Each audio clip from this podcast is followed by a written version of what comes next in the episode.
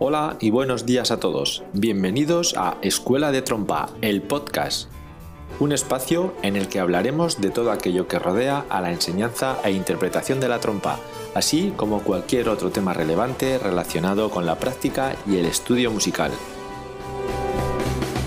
Mi nombre es Saúl Tebar, profesor de la Cátedra de Trompa en el Conservatorio Superior de Música de Castilla-La Mancha, y te vuelvo a dar una muy calurosa bienvenida.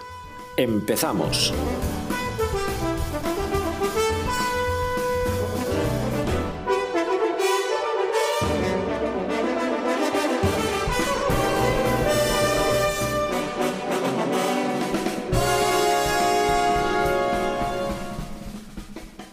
Hola y bienvenido a un nuevo episodio de Escuela de Trompa, el podcast. En el episodio de hoy continuaré hablándote de la articulación, y más concretamente del picado con raya o picado ligado, conocido en inglés como legato tonguing. Antes de empezar me gustaría recordarte que en el episodio anterior hablé del picado normal y destacato, así que te dejaré el enlace en las notas del programa por si aún no lo has escuchado. El picado con raya o picado ligado es un tipo de articulación muy importante, la cual suele venir indicada en las partituras de diferentes modos, como por ejemplo unas líneas horizontales encima o debajo de cada nota, o con un pequeño punto cuando las notas aparecen ligadas. Además, también podemos encontrar pasajes en los que sin venir señalado de ninguno de estos dos modos, debemos realizar este tipo de picado, siendo muy necesario en pasajes melódicos. El motivo por el cual se usa este tipo de picado en determinados pasajes en lugar de hacerlo de forma totalmente ligada es para dar un pequeño énfasis a las notas, aclarando de igual manera la frase, facilitando su entendimiento, intensificando su carácter y en muchas ocasiones dándole un interés mayor a nivel musical. Una de las dificultades con la que nos encontramos cuando tenemos que realizar este tipo de picado es que no debemos dejar espacios sin sonido entre cada una de las notas, pudiendo picar o articular cada una sin cortar la música en ningún momento.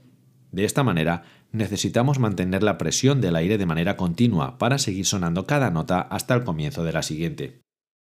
Obviamente, la lengua debe cortar nuestra columna de aire para poder comenzar cada una de las notas que aparecen en la partitura, pero este corte del aire producido por el movimiento de la lengua debe ser lo más rápido posible y lo indispensable para poder producir cada ataque.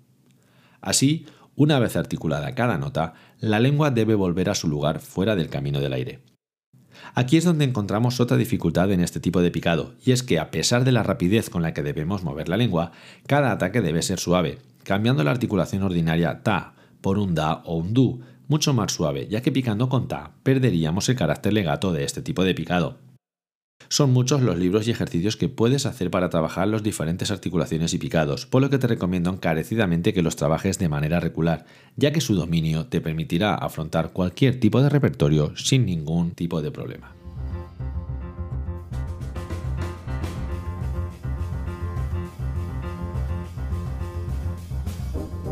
Esto es todo por hoy.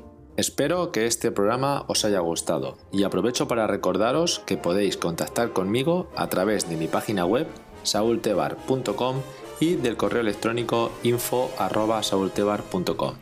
Del mismo modo, también podéis contactar conmigo a través de las redes sociales Facebook, Instagram y Twitter. Por último, animaros a que os suscribáis a este podcast a través de vuestras plataformas favoritas. Muchas gracias a todos por estar ahí y por vuestro apoyo. Nos escuchamos en el siguiente episodio. ¡Chao!